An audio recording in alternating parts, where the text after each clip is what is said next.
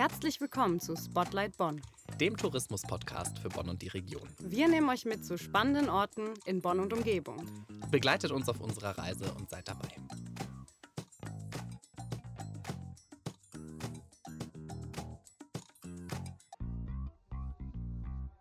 Willkommen zur Folge Prost 2. Also ich glaube nicht, dass es bei zweimal Prost heute bleiben wird, aber wir schauen uns die Weinkultur in Bonn und der Region an. Und da muss ich sagen, gerade auch am Fuß des Siebengebirgs, da gibt es richtig viel. Wie viel Promille erwartest du am Ende des Tages? Ich habe letztens sogar noch im, ähm, in einem gewissen Laden ein Promille-Messgerät gesehen. Ich hatte es schon fast in der Hand, um es mitzubringen. Gerade jetzt für diese Podcast-Folge. Genau, ne? ja, habe mich dann aber dagegen entschieden. Einfach für mein Gewissen, dachte ich. Jetzt geht es in Richtung Weinerlebnis und das wird in Bonn tatsächlich ebenfalls ziemlich groß geschrieben. Wir werden uns das Weingut Pieper anschauen in Königswinter. Das ist schon seit super vielen Jahren hier in der Region ein super bekannter Name und da wird uns auch Felix Pieper, der Inhaber, einiges zur Weinkultur in der Region erzählen können. Hast du einen Lieblingswein, Marie? Mm kommt auf die Jahreszeit auf jeden Fall an. Also wenn ich jetzt mal zwischen Rot, Weiß und Rosé unterscheiden müsste, ich würde sagen, zurzeit mag ich sehr gerne italienische Rotweine. Mhm. Aber ich lasse mich auch vom Gegenteil überzeugen. Und was Weißweine angeht, bin ich ein großer Fan der deutschen Weine. Also. Dann haben wir unseren Kriterienkatalog hier mit offen und schauen wir mal, was die Bonner Region uns da so bietet.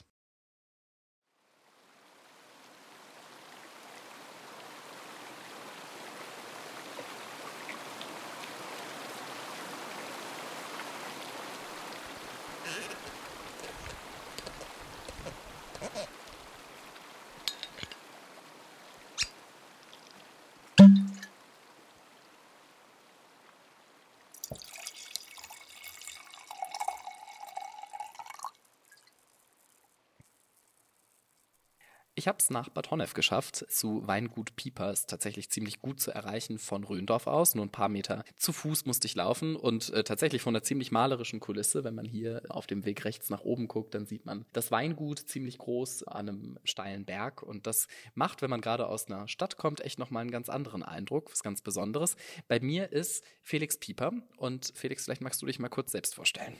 Ja, mein Name ist Felix Pieper. Ich bin äh, hier in der dritten Generation verantwortlich in unserem Familienbetrieb für den Ausbau der Weine. Wir sitzen jetzt hier gerade äh, in unserer Röndorfer Vinothek direkt am Hang des Drachenfelses und mit Blick auf unsere Weinberge, wie eben schon beschrieben. Und das Ganze mache ich seit circa 20 Jahren. Mittlerweile ist mein Lebensgefährte mit dabei und äh, ja, wir ziehen irgendwie alle an einem Strang und versuchen den Weinbau hier am nördlichen Mittelrhein und irgendwie auf Fläche von Nordrhein-Westfalen nach vorne zu bringen. Und ist ja tatsächlich also so ein richtiger Familienbetrieb, wenn man so möchte, in ganz verschiedenen Generationen. Wie lange gibt es das Weingut denn schon? Also so wie wir es jetzt kennen, äh, haben meine Großeltern das äh, Ende der 60er, Anfang der 70er aufgebaut. Davor gab es das schon irgendwie von Seiten meines Großvaters, da war es aber nur so anderthalb, zwei Hektar groß und eher so im Nebenerwerb. Und wie gesagt, mein Großvater und meine Großmutter haben das dann auf die etwas über neun Hektar, die wir heutzutage haben, gebracht. Und außerdem bewirtschaften wir hier die Hänge am Drachenfels. Neun Hektar Weinanbau, Wahnsinn. Das ist ja für die Region gar nicht mal so wenig, wenn man das so möchte. Was würdest du denn sagen, macht den Wein hier besonders? Was ist ja, vielleicht so diese, dieses einzigartige Merkmal. Also einzigartig tatsächlich äh, für den Weinbau hier in der Region oder auch generell in Deutschland ist, dass wir hier äh, eine vulkanische Steinformation haben, äh, die es sonst so in der Art im deutschen Weinbau nicht gibt. Unsere Weinberge stehen zu größten Teilen auf dem äh, Vulkangestein Trachit, aus dem auch der Kölner Dom zu großen Teilen erbaut wurde, bis äh, man sich dann äh, dazu entschied, das erste Naturschutzgebiet Deutschlands im Siebengebirge zu gründen, weil ansonsten wäre heutzutage, glaube ich, vom Drachenfels nichts mehr übrig. Und wir hätten noch drei weitere Dome, ne? Nee, ich glaube nicht. Also ich, wahrscheinlich wäre halt der Dom einfach zu größeren Teil, Teilen aus Drachenfelser Trachit gebaut worden, weil das schon so eines der favorisierten äh, Gesteine war und auch heute noch wäre, so wie mir die vorherige Dombaumeisterin mal äh, erzählt hat. Ja, das hat einfach die Besonderheit, dass dieses, dieses Gestein, ja, eine gewisse Mineralität äh, in die Weine bringt, die, die man sonst so in Kombination mit den Rebsorten nicht unbedingt hat. Auf der anderen Seite die Säuren in unseren Weinen ganz gut abpuffert. Ja, all das sind halt so Alleinstellungsmerkmale, die wir haben. Wahnsinn. Ich finde es total spannend, weil ich ehrlicherweise sehr spät angefangen habe, überhaupt nicht irgendwie mit Wein und Bier anzufreunden. Äh, mittlerweile trinke ich sehr gerne durchaus auch mal Wein. Wie war das bei dir? Also bist du schon seit äh, ganz früh quasi, seit es mehr oder weniger erlaubt ist, vielleicht Wein zu trinken, Weinmensch oder kam das eher aus dieser Familientradition? Auch das war eigentlich irgendwie relativ normal, würde ich mal behaupten. Also da äh, haben meine Eltern schon darauf geachtet, dass ich nicht irgendwie mit zehn Jahren schon irgendwo am Glas hänge. Auch also ich meine bei Dorfkindern. ähm, nee, also Gott, da habe ich irgendwie eigentlich eine, glaube ich, relativ normale Laufbahn eingenommen. Irgendwann mit, weiß ich nicht, 15, 16 Jahren hat man sich dem Thema dann auch mal so ein bisschen genähert. Dann war ich irgendwie mit meinem Vater und damals auch noch Großvater im Weinkeller. Man hat so ein bisschen angefangen zu probieren. Dann gab es auch beim Essen mal ein Gläschen Wein, aber jetzt nicht, dass man irgendwie so exorbitant früh äh, so quasi mit der Wiege und der, ja. der, der, der, dem, dem Fläschchen irgendwie den Wein bekommen hat. Ich glaube, ich habe die Frage ein bisschen uneindeutig gestellt. Ich meinte eher, bist du auch schon irgendwie im Jugendalter oder im jungen Erwachsenenalter jemand gewesen, der auf Wein irgendwie viel Wert gelegt hat im Sinne von Qualität, dass sich das interessiert hat, wie Wein angebaut wird, beispielsweise wie er verarbeitet wird. Das ist ja bestimmt auch ein Stück in die Wiege gelegt worden. Äh, ja, doch, das schon. Also ich habe natürlich irgendwie schon als Jugendlicher in den Weinbergen mitgearbeitet und halt dann auch immer so ein bisschen einfach diesen ganzen Prozess von A bis Z äh, mitbekommen. Insofern ist man da natürlich, hat man einen ganz anderen Fokus darauf als, als jemand, der, der unbedarft an das Thema rangeht. Und äh, ja, insofern hat man dann, guckt man, guckt man irgendwie nach allen anderen Dingen, probiert spezifischer. Ja, doch, das schon. Jetzt ist Wein ja nicht nur ein Getränk, sondern Wein ist ja eine ganze Kultur, wenn man so möchte. Ne? Wir sprechen immer von, von der Weinkultur, die man ja auch anderweitig erleben kann. Ne? Es ist ja nicht so, dass es dann beim reinen Trinken bleibt. Hier in der Region zum Beispiel kann man sich bei euch direkt hier am Fuße des ähm, Drachenfelses, wie du schon gesagt hast, natürlich auch das Weingut selbst anschauen. Ne? Man kann viel über den Prozess dahinter auch erfahren. Wo würdest du sagen, kann man hier denn die Weinkultur erleben in der Region? Ja, also ich meine, abseits der Weingüter, die wir hier im Siebengebirge haben, vier an der Zahl, gibt es natürlich mehrere Veranstaltungen, über die das eigentlich ganz gut kommuniziert wird. Wir haben äh, in Königswinter und in Röndorf das Winzer, das Weinfest. Wir haben bei uns im Sommer in den Weinbergen eine Veranstaltung, äh, die alljährlich stattfindet, das sogenannte Offroad. Es gibt das Petit Medoc, was in Anlehnung an den großen Lauf äh, im eigentlichen Medoc verschiedene Stände in den Weinbergen äh, hat, wo die Leute dann irgendwie kostümiert äh, rumlaufen können, an jedem Stand was trinken können und das irgendwie eigentlich eine ganz, äh, ganz, ganz lustige Sache ist. Man kann sich der Sache natürlich irgendwie seitens der Historie annähern, indem man irgendwie im Siebengebirgsmuseum sich so ein bisschen darüber informieren kann, wie der Anbau heute und wie er früher war. Also es gibt da schon einige Berührungspunkte, obwohl wir an für sich eine relativ kleine Subregionen hier sind. Klein, aber fein könnte man ja sagen. Im Siebengebirgsmuseum waren wir tatsächlich schon, meine Kollegin und ich. Wir haben mit Sigrid Lange gesprochen, der ja. Museumsleiterin, und auch mit Elmar Scheuren. Den wirst du dann wahrscheinlich ja, ja. auch kennen als ehemaligen Museumsleiter. Der ist ja hier bekannt wie ein bunter Hund Absolut. und äh, kann genau viele Geschichten erzählen. Also wir sehen ja total viele kulturelle Möglichkeiten, auch hier Weingenuss auch zu erleben ne? und ähm, tatsächlich auch das Ganze drumherum. Gibt es die Möglichkeit, hier bei euch auf dem Weingut zum Beispiel auch mehr zu erfahren und eine Führung zu machen etc.? Gibt es da Angebote? Führung ist momentan schwierig, weil wir noch so auf zwei bis drei Standorte verteilt sind mit unserer Produktion und das dann manchmal so ein bisschen aufwendiger wird, Gruppen da durchzuschleusen. Ähm, generell sind Weinproben mit Voranmeldung kein Problem bei uns. Das äh, machen wir eigentlich gerne und ganz ganzjährig. Ja, die Leute können auch generell einfach mal so bei uns bei uns hier in die Vinothek reinschauen, sich umschauen, ein bisschen was probieren. Durch die Weinberge natürlich laufen. Das ist egal zu welcher Jahreszeit eigentlich immer schön, weil man A, Landschaft hat, in dem man auf der einen Seite irgendwie das Massiv Richtung Drachenfels hoch hat, auf der anderen Seite ähm, in die äh, Richtung Richtung Rhein, Richtung der beiden Inseln äh, Nonnenwert und Grafenwert schauen kann. Je nachdem, wie das Wetter ist, dann natürlich auch noch ein bisschen weiter. Also das ist auf jeden Fall immer sowohl informativ wie auch irgendwie mal befreiend draußen in der Natur zu sein. Was ist so der vielleicht spannendste Fakt, den du, wenn du doch mal eine Tour machst oder mit jemandem sprichst, den du über das Weingut erzählst? Also was überrascht die Leute am meisten? das ist eine gute Frage. Ich glaube, das, was einen wirklich überrascht, wenn wir mal äh, eine Zeit haben, mit einer Gruppe in die Weinberge zu gehen, ist dann irgendwie in den Steillagen zu stehen oder am Rande der Steillagen zu stehen und die Leute sich dessen gewahr werden, wie steil es ist und was für, was für ein hoher Arbeitsaufwand es sein muss, dann irgendwie in diese Steillagen auch noch rumkraxeln und arbeiten zu müssen. Und das teilweise auch im Sommer? Das Sowohl im Sommer wie auch im Winter, ja. Also sowohl bei minus 10 Grad, wie wir sie vor kurzem hatten, wie auch bis teilweise 40 Grad, wie wir sie in den letzten Sommern durchaus mal hatten. Wobei wir da mittlerweile auch sehr, sehr vorsichtig sind, dass unsere Mitarbeiter nur in den, in den äh, Vormittagszeiten äh, rausgehen und äh, sobald es dann einfach zu warm wird, machen wir dann andere Arbeiten drin. Es gibt immer was zu arbeiten. Es gibt immer was zu arbeiten. Das ist ja auch gefährlich dann irgendwann, ne, wenn ja. man mit, mit 40 Grad die Sonne auf den Kopf geschienen bekommt. So schön der Blick auf den Rhein auch im Sommer mal sein mag, wenn man ihn von oben hat. Wenn noch Rhein da ist, dann im Sommer. Aber bald können wir eigentlich die Weingüter ausbauen auf das äh, Flussbett, genau, oder? Richtig, ja.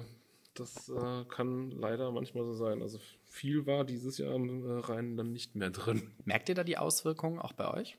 Also nicht vom Rhein selber, aber wir merken einfach jetzt in der Aufeinanderfolge heißer Jahrgänge oder trockener Jahrgänge, dass selbst die Reben, die jetzt schon 30, 40 Jahre stehen, tief wurzeln, irgendwann dann auch in eine, in eine Stressphase reinkommen, weil ihnen äh, das Grundwasser fehlt. Also das ist schon, schon nicht so lustig. Also das, was wir mittlerweile machen, all, all das, was wir an neuen Weinbergen anlegen, bekommt direkt von Haus aus ein Bewässerungssystem rein, damit die Reben in Zukunft überhaupt Chance haben zu überleben, weil man weiß, weiß nie, wie, wie sieht es in 2023, 2024, 2025 aus. Das kann natürlich sein, dass das wie letztes Jahr irgendwie ein bisschen, bisschen so normaldeutsch äh, wie wie man es von früher kannte, äh, funktioniert und wir eher so, so nasskalte äh, Situationen haben, die natürlich für die Pflanze einigermaßen elegant sind, mal abseits von Krankheiten, die kommen könnten. Kann aber auch sein, dass wir wie 2022, 2018, 19 und 20 äh, wirklich trocken, heiße Sommer haben und ähm, das ist natürlich enorm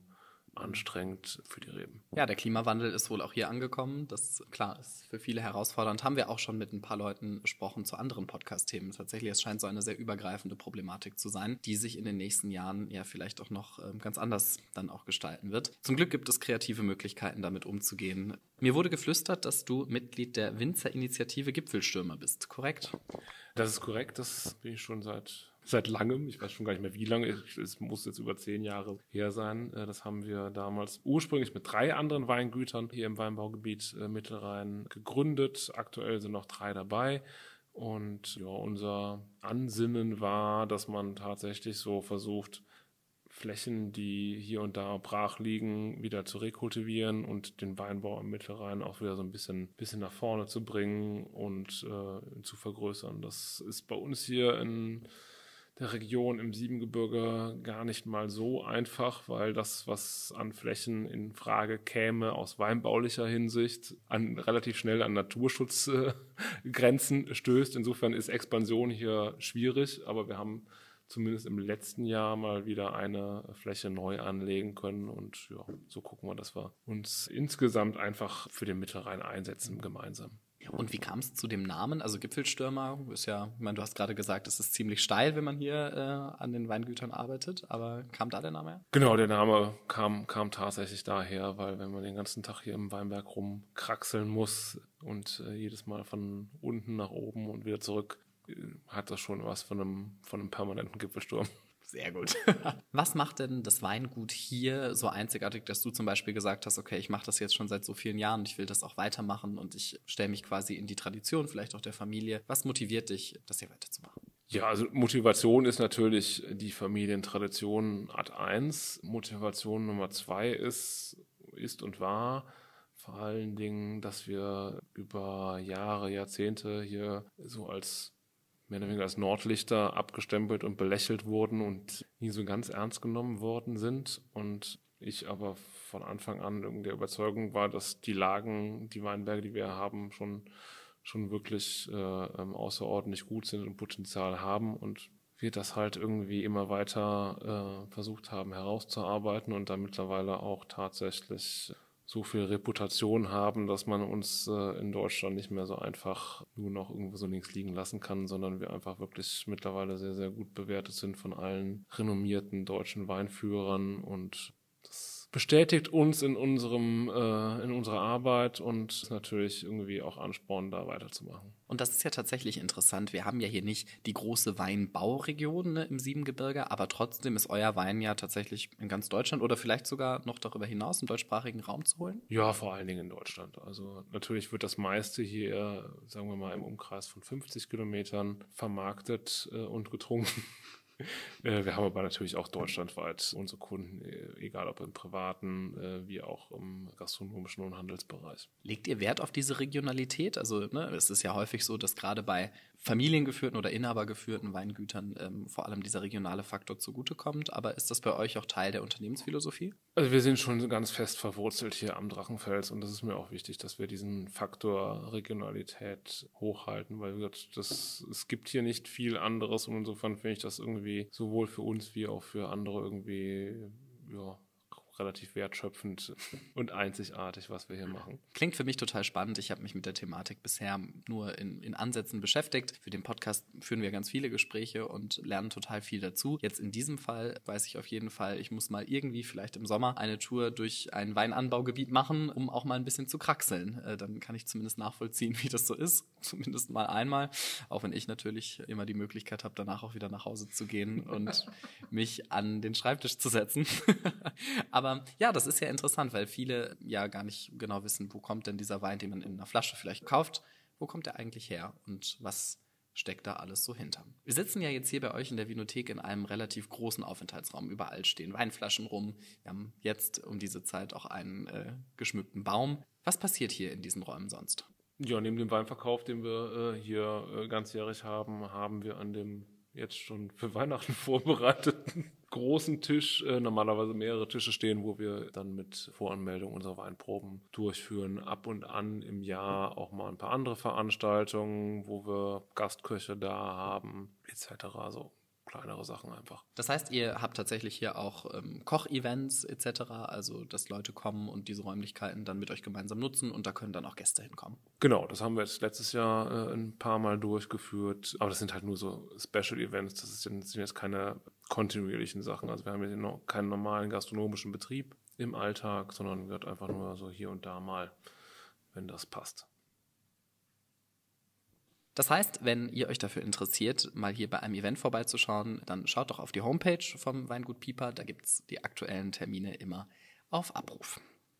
Wein als Getränk, super, trinke ich total gern. Wein aber auch in einem bestimmten Umfeld äh, zu trinken, ist noch viel schöner. Und für mich ist irgendwie ein kühler Wein zum Beispiel an einem Sommerabend sowas, wo ich denke, okay, das, das hat irgendwie Flair, das hat Atmosphäre gerade die Umgebung, in der man Wein trinkt, spielt natürlich auch eine Rolle. Es hat immer was mit Atmosphäre zu tun, mit den Leuten, mit denen man unterwegs ist. Das ist ja genau dieses Kulturelle, von dem wir gerade gesprochen haben. Und hier zum Beispiel sind wir direkt eigentlich am Rhein. Das dauert vielleicht fünf Minuten ähm, zu Fuß äh, von hier vom Weingut aus. Wie oft schaffst du es denn noch, dich mit einem Weinchen an den Rhein zu setzen, vielleicht im Sommer und das einfach mal zu genießen? Ja, das gelingt mir gar nicht mal so häufig.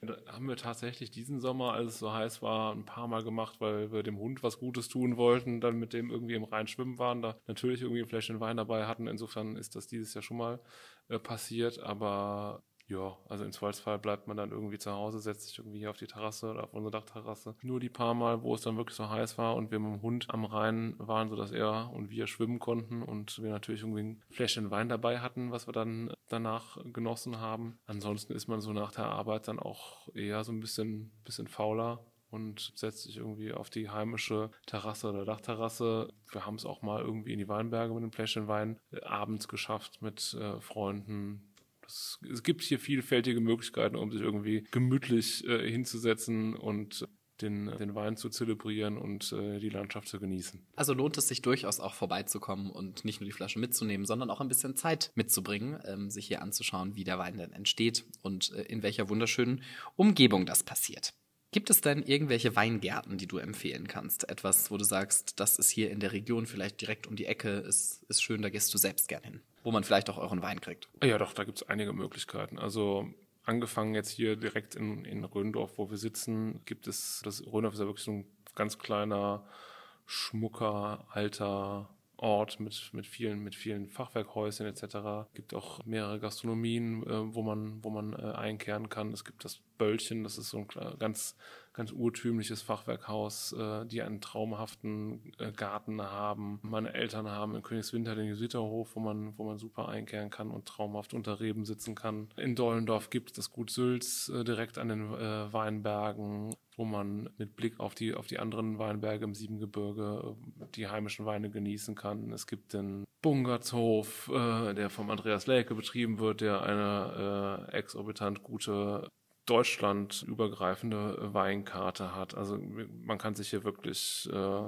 in vielen Lokalitäten, Weingärten, wie auch immer man sie nennen mag, vorzüglichst versorgen lassen. Hast du einen Favoriten? Mm, nö, das, also es kommt ein bisschen darauf an, wie, wie jetzt so meine Stimmung ist. Also es, ich gehe tatsächlich in, in, die beschriebenen Sachen sehr, sehr gerne, aber es kommt dann darauf an, ob ich, ob es jetzt nur ein Gläschen, Gläschen Wein sein soll, ob ich noch was dazu essen möchte, etc. Das ist Tagesstimmung.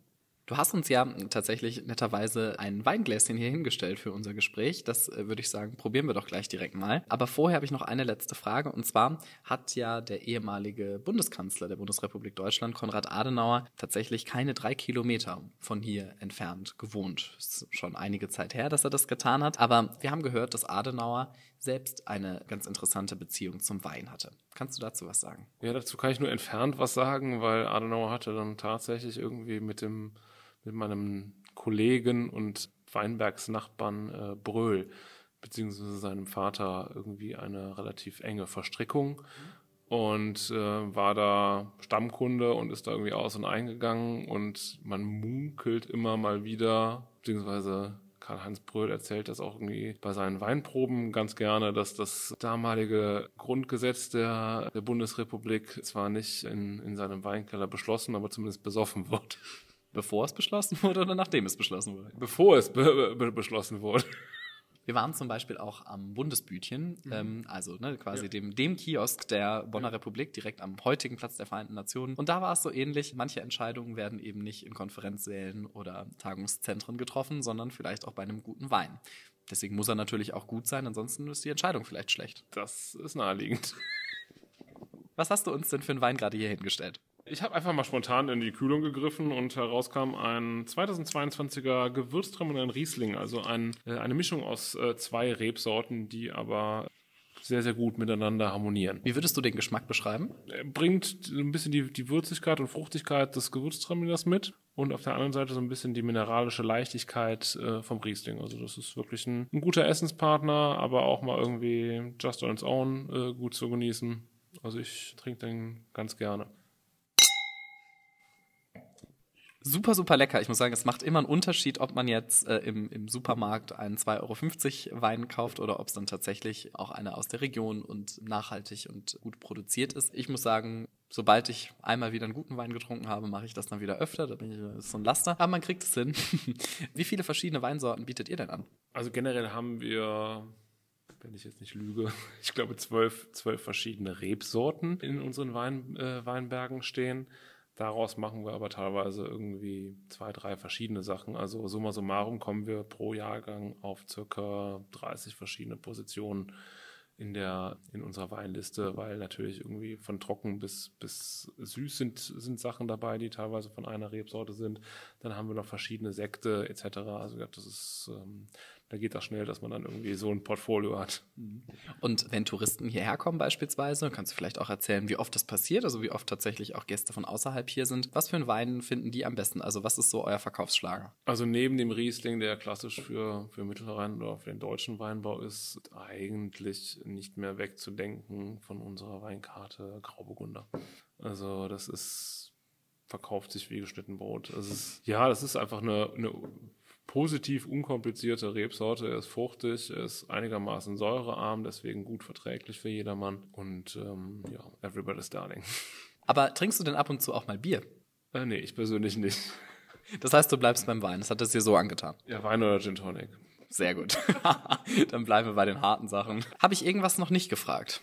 Was aber spannend wäre, so aus touristischer Hinsicht, irgendein Angebot, was ihr gerade habt? Wir haben natürlich jetzt hier an dem, an dem Standort Röndorf haben wir neben unserer Vinothek auch noch fünf Hotelzimmer, die wir äh, ganzjährig äh, betreiben und die gerade, wenn dann so die Saison losgeht, so ungefähr Richtung Ostern bis Ende Oktober sehr gut frequentiert sind, weil wir halt sehr nah am Rheinsteig sind das Thema Fahrradwege, ähm, da sind wir auch nah dran. Und insofern haben wir da echt viele, äh, viele Leute äh, drüber aus ganz Deutschland oder teilweise auch aus internationalen. Das heißt, wenn man hier vielleicht ein Gläschen Wein mehr trinkt, kann man auch in eurem Hotelzimmer unterkommen. Das muss man schon im Vorhinein gebucht haben, weil ansonsten wird es schwierig. Also spontan ist es in der Saison fast unmöglich, ein Zimmer bei uns zu bekommen, weil die, also insbesondere an den Wochenenden eigentlich immer voll sind. Aber geplant trinken und bleiben geht.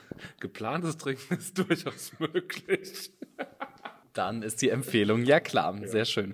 Du sprichst schon mehrmals von verschiedenen Standorten, die ihr habt. Einmal hier in Röndorf. Wo seid ihr denn noch? Genau, meine Eltern haben in äh, Königswinter noch den, äh, unseren Gutsausschank, den Witterhof. Da haben wir auch noch Weinverkauf dabei. Das ist auch so unser klassischer Hauptsitz, wo wir Büro etc. haben. Dann haben wir noch so 400, 500 Meter von, von hier entfernt. Die eigentliche Produktion, wo unser Weinkeller direkt an den Felsen hier gebaut ist. Insofern jetten wir halt immer hin und her. Wie viele Mitarbeiter arbeiten denn hier bei euch insgesamt? Das ist eine gute Frage. Ich, also wenn wir die Familie mitzählen würden, sind wir, glaube ich, so bei 10 bis 12. Das ist ja auch schon eine ordentliche Zahl. Ja, also festangestellt haben wir aktuell, was den Weingutsbetrieb angeht, sechs Leute. Ja, dann kommt noch Family äh, so dazu, dann kommt noch der gastronomische Betrieb äh, meiner Eltern dazu. Ja, insofern sind es dann eher so 12 bis 15. Du hast ganz am Anfang erzählt, dass du und dein Lebensgefährte hier auch viel gemeinsam macht und er mittlerweile auch Teil des Betriebs ist. Seit wie vielen Jahren ist das schon so?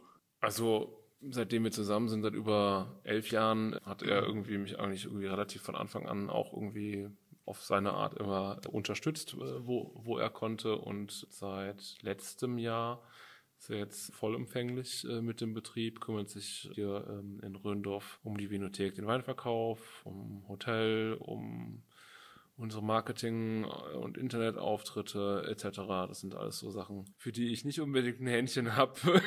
Gute Arbeitsteilung ist immer wichtig. War der denn auch schon vorher ein Weinliebhaber? Also er war dem Wein, glaube ich, nie abgeneigt, aber ja, hat das dann eher auch so als, sagen wir mal, Endverbraucher wahrgenommen und konsumiert. Und äh, natürlich kriegt man dann auch über die Jahre einen ganz anderen Blick, wenn man das ja, beinahe täglich halt so äh, von, der, von der anderen Seite äh, und auch so von der Produktionsseite mitbekommt. Wir sind auch viel, wenn wir äh, in Urlauben sind, in, in Weinbauregionen, versuchen uns da immer noch so ein bisschen, bisschen weiterzubilden, Weinproben zu machen, mit anderen Wein, äh, mit Weingütern und äh, Winzern zu sprechen, haben auch hier in Deutschland relativ viel Austausch und sowas, ja, lehrt einen halt dann auch irgendwie viel, viel mehr als äh, das, was man so sonst irgendwie bekommen kann. Und das zeigt wiederum, auch wenn man vielleicht sonst nicht der große Weinliebhaber oder Kenner ist, man kann es werden und lernen und dafür lohnt sich auf jeden Fall ein Besuch hier in Röndorf beim Weingut Pieper mit einem wunderschönen Ausblick auf Rhein und Siebengebirge.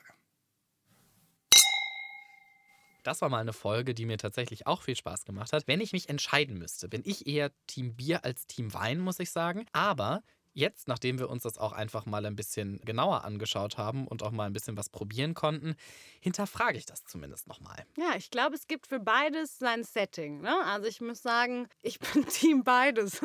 Was soll ich dazu sagen? Aber immer gleichzeitig und möglichst viel. Ja, ja, genau, auf jeden Fall. Dann würde ich sagen, überlassen wir euch das abschließende Urteil. Dafür müsst ihr dann natürlich mal hier in Bonn und der Region vorbeischauen. Es lohnt sich auf jeden Fall. Also, ich will nicht sagen, dass Bonn eine Alkoholregion ist. Das klingt vielleicht ein bisschen falsch, aber es ist eine Genussregion, wo man auch mal ein Weinchen oder ein Bierchen gut trinken kann. Das hast du sehr schön gesagt, Luca.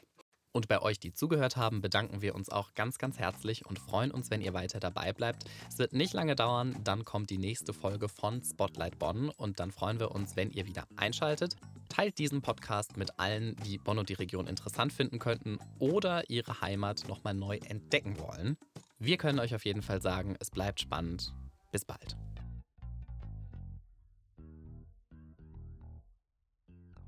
Dieses Projekt wird als Teil der Reaktion der Europäischen Union auf die Covid-19-Pandemie gefördert.